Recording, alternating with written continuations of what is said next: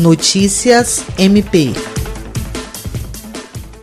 O Ministério Público do Estado do Acre se reuniu por videoconferência nesta segunda-feira, 13 de abril, com a equipe do Instituto de Pesquisa Ambiental da Amazônia para discutir ações de prevenção e controle queimadas no Acre e na Amazônia Legal. Em 2019, o MP Acreano celebrou o termo de cooperação técnica com o IPAM, visando o combate dos desmatamentos e queimadas, buscando com isso obter tecnologia para realizar o monitoramento de modo mais efetivo. Desde então, a organização não governamental vem auxiliando Centro de Apoio Operacional de Defesa do Meio Ambiente, Patrimônio Histórico e Cultural, Habitação e Urbanismo. A ideia é se antecipar e evitar que a situação se agrave, o que traria prejuízos maiores à população, principalmente no momento em que se enfrenta a pandemia pelo novo coronavírus que ataca o sistema respiratório.